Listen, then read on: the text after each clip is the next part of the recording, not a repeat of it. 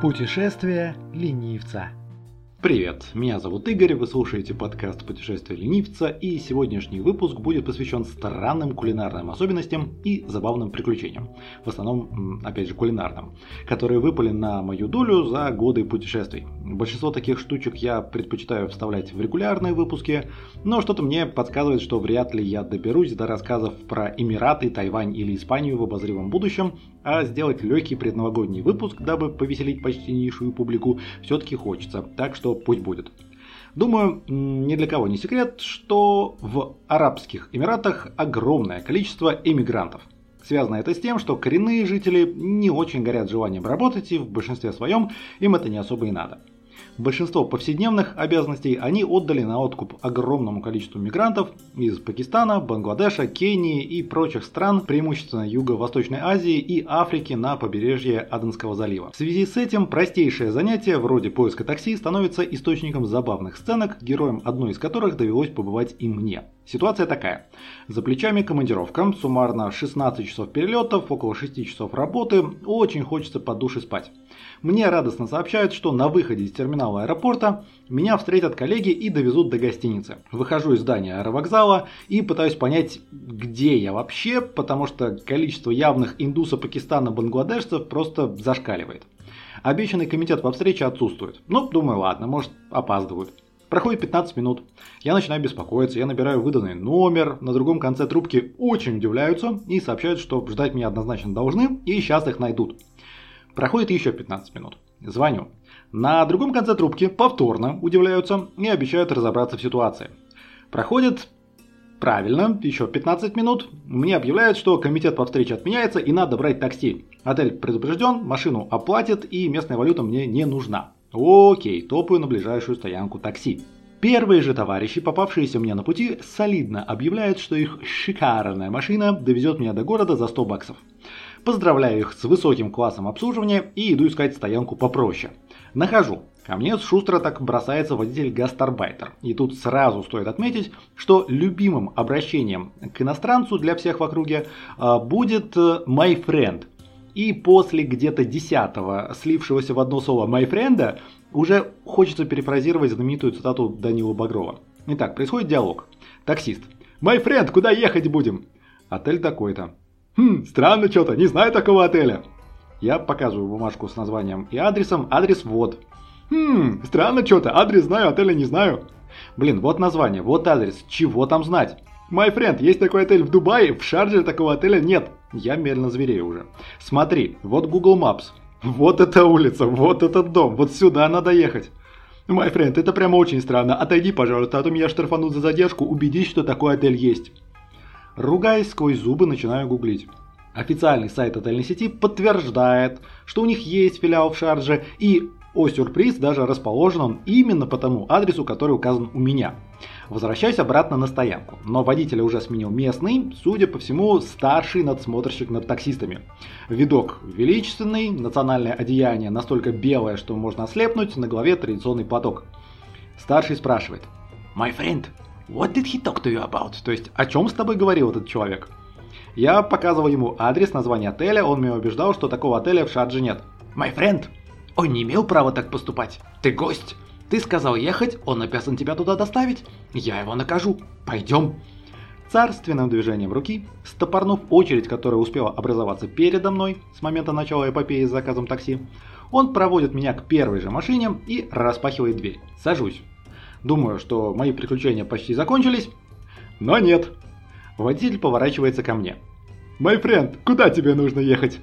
Отель такой-то, адрес такой-то. Только смотри, за меня платят на стойке в отеле, потому как доедем, тебе нужно сходить со мной и забрать там деньги. Понятно? Да-да, понятно. А, хорошо, но просто на всякий случай, еще раз. Деньги будут на стойке в отеле. У меня их нет. Лично я тебе ничего не плачу. Мы идем вместе в отель и тебе платят в отеле на стойке ресепшн. Хорошо? Хорошо, мой френд. Мы продолжаем стоять. Хочешь конфетку? Нет, спасибо. Хочешь влажную салфеточку? Нет, спасибо. Хочешь Wi-Fi раздам? Нет, спасибо, я в отель хочу. Поехали, мой френд. До отеля едем молча, подъезжаем, паркуемся. Водитель с широкой улыбкой поворачивается ко мне. Мой френд, с тебя 150 дирхам. My friend, я тебе перед поездкой объяснил, что ты идешь со мной, получаешь деньги в отеле, я от тебя не убегаю, пошли вместе. Нет, my friend, ты сел в мою машину, ты мой пассажир, ты должен платить. My friend, и весь твой восточный колорит. Мы с тобой перед поездкой договаривались, как я оплачу поездку. Я специально дважды повторил и уточнил, что ты понял. Ты понял, пошли на ресепшн. Нет, мой френд, ты что, я же остановился ради тебя в неположенном месте, тут нельзя парковаться, меня могут оштрафовать. Мой френд, это твои проблемы. Я открываю дверь, иду в отель. Хочешь оплату за поездку, идешь со мной, забираешь деньги на ресепшн. Водитель с видом оскорбленного аристократа плетется за мной в отель, получает деньги от девочки на стойке регистрации и, кинув на меня полный скорби и обиды взгляд, оставляет. Эпопея закончена. Можно наконец-то отдохнуть. Но такси это все фигня. Самое интересное начинается, когда дело доходит до кухни. Отношения мои с азиатской кухней отказались складываться еще в детстве. Не то чтобы я неудачно поел суши, в моем детстве это вообще было сделать негде. Просто как-то так получилось, что годам к семи я окончательно приобрел стойкое отвращение ко всему водоплавающему. Рыбе, морепродуктам, с тех пор я их не ем. Ну вот такой вот я извращенец, извините, не знаю почему, просто это все вызывает у меня стойкое отвращение, которое ну, не могу побороть, да и перестал пытаться, если честно. С учетом того, что значительная часть азиатской кухни как раз основана на морепродуктах, э, вот вам и проблемы. Оставшаяся часть в виде мяса, лапши и прочих прелестей в принципе естся нормально, но для этого мне нужно представлять, что это за блюдо, из чего и вообще как оно делается. В России с этим проблем не возникает, но в России и азиатская кухня не особо азиатская. А вот когда я оказываюсь на родине иероглифов, пиши пропало. Непосредственно к местному колориту я преподал в двух местах, на Тайване и в Гонконге, и оба раза получались эм, любопытными. Начну с Тайваня. Голод застал меня на территории торгового центра у Тао-Юаньского вокзала, где я, конечно же, копался в книжном. Сюрприз. Проанализировав многочисленные заведения на семи этажах мола, я остановил свой выбор на самом шумном и самом по картинкам стандартном ресторанчике. Плюс ко всему там было больше всего народу и местных, ну а это как бы показатель того, что в принципе должно быть неплохо. После пары минут пантомимы между мной, потому что я не знаю даже мандаринский, про местное наречие вообще лучше молчать, и официантом, у которого с английским языком было не намного лучше, чем у меня с китайским. И после обмена словами типа spicy, very hot и very hot, я был вознагражден смесью лапши, поджаренного тушеного мяса, риса и соуса. Вышло на удивление вкусно, а, за исключением пива. Пиво варить не умеют, по-моему, никто из азиатов, кроме японцев. У японцев хорошее пиво. Ну, в общем, после этого experience а я осмелел. Второй раз Мои местные коллеги повезли меня, также есть в их любимый ресторанчик рядом с работой. Фотографии там делать было неудобно, поэтому их у меня не осталось. Э, попробую просто описать experience. Масенький общий зал, выложенный кафелем с шестью столами, на лавках за которыми сидят компании по 6-10 человек. У входа маленькая кухонька, на которой несколько старушек в авральном темпе химичат непонятные блюда на газовых горелках, баллоны от которых находятся в опасной близости от открытого огня. Когда в последний раз в помещении проводилась уборка, или санинспекция, или вообще, там, не знаю, как там эта штука называется, охрана труда, в общем, даже не рискну предположить. Но раз коллеги говорят, что есть можно, значит есть можно. Они делают заказ, через 10 минут он прибывает. Кастрюля супа, тазик салата, горка каких-то полублинчиков, полулепешек, какие-то фрикадельки и местные пельмешки. Все в огромных, как вы уже поняли, по словам кастрюля и тазик, ну просто в огромных количествах. Я уж было хотел скромно поблагодарить за настолько радушное гостеприимство, извиниться, что все в меня не влезет. Я тогда все-таки был толще, чем сейчас на 40 килограмм, но, опять же, ну как вам сказать, не борец с умом, скажем так. Вот. Э, но тут мои коллеги начали метать. Иначе я не могу этот процесс описать. Главная загадка для меня теперь, как в них все это помещается. Зато я понял, что же означает фраза «в большой семье клювом не щелкают», потому что э, еда начала улетать в очень быстрых э, темпах. Пельмешки, фрикадельки и блины лепешки оказались вкусными, что еще больше меня порадовало. А потом случился Гонконг. Там меня и еще одного русскоязычного коллегу спасла от очередного меню, состоящего сплошь из иероглифов, наша гонконгская коллега. Вдохновленной фразы «Может быть вы хотите попробовать Дим Самы» мы последовали за ней аки крысы за гамельнским дудочником, ибо глупые и ассоциировали Дим Самы с пельмешками в первую очередь. Коллега долго изучала листик заказа, отмечая в нем нужные блюда в нужных количествах, терпеливо дождалась, когда нам их принесут, вежливо уточнила, все ли у нас будет нормально, и, получив заверение, что «да, мы справимся», покинула нас, чтобы пообедать принесенной из дома едой.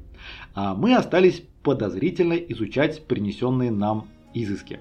Ими являлись запеченные куриные лапки, не ножки, товарищи, именно лапки в кляре, мягкие и склизкие мясные шарики, приготовленные абсолютно непонятным мне способом, то есть не вареные, не жареные, не тушеные, не на пару. Как? И вообще, было ли оно готово? Некое абсолютно непонятное блюдо, напоминающее помесь адского холодца, и там и там 2С, и вот предыдущих шариков, но которые уже кто-то успел пожевать и после этого вернуть обратно в тарелку. Булочки из сыроватого сладкого теста с мясной начинкой и кажущиеся издевательски привычными и чужими на этом празднике жизни пельмешки и картофельные лепешки. После этого я дал себе четкий зарок никогда больше не пытаться есть там, где ты не понимаешь позиций в меню.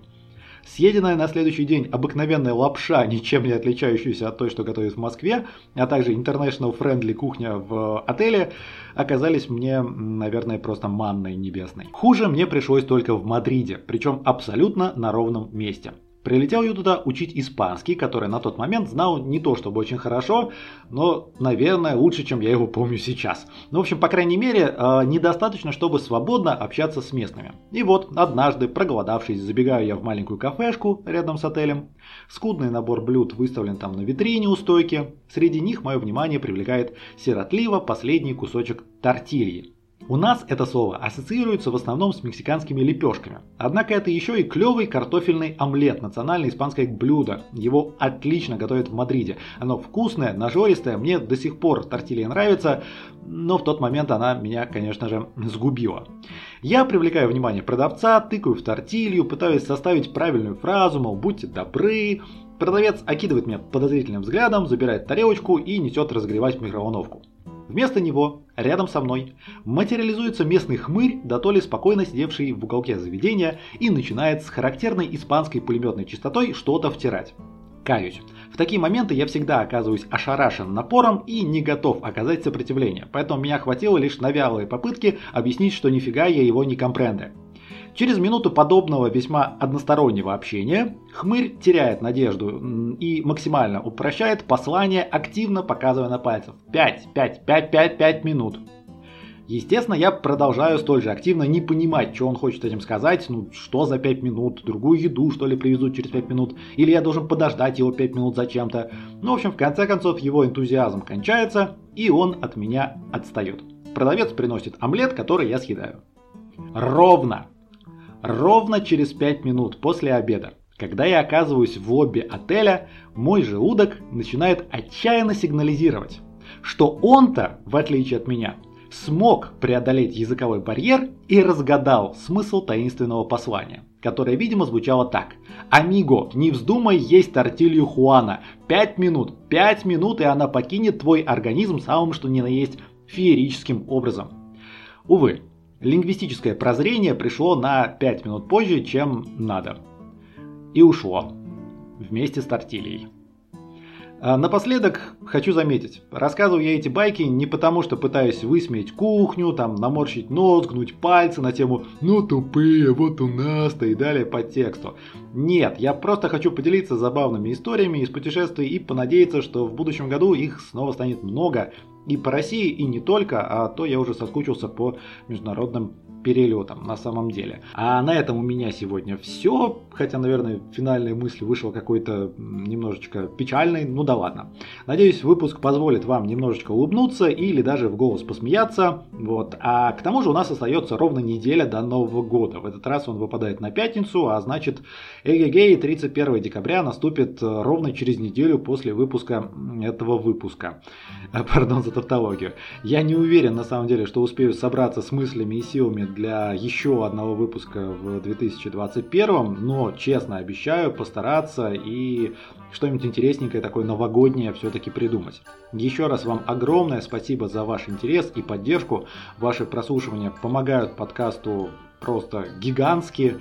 Вот. Дополнительно его поддержать можно, оставив комментарий или оценку на любой удобной платформе, например, в Apple, или репостнув любой из выпусков любой из соцсетей, как вам больше нравится. В любом случае, я рад, что вы со мной, так что увидимся на следующей неделе, может быть, уже в следующем году, так что на всякий случай с наступающими праздниками, я надеюсь, что у вас в 2022 будет все просто замечательно, но в остальном до встречи буквально на том же самом месте.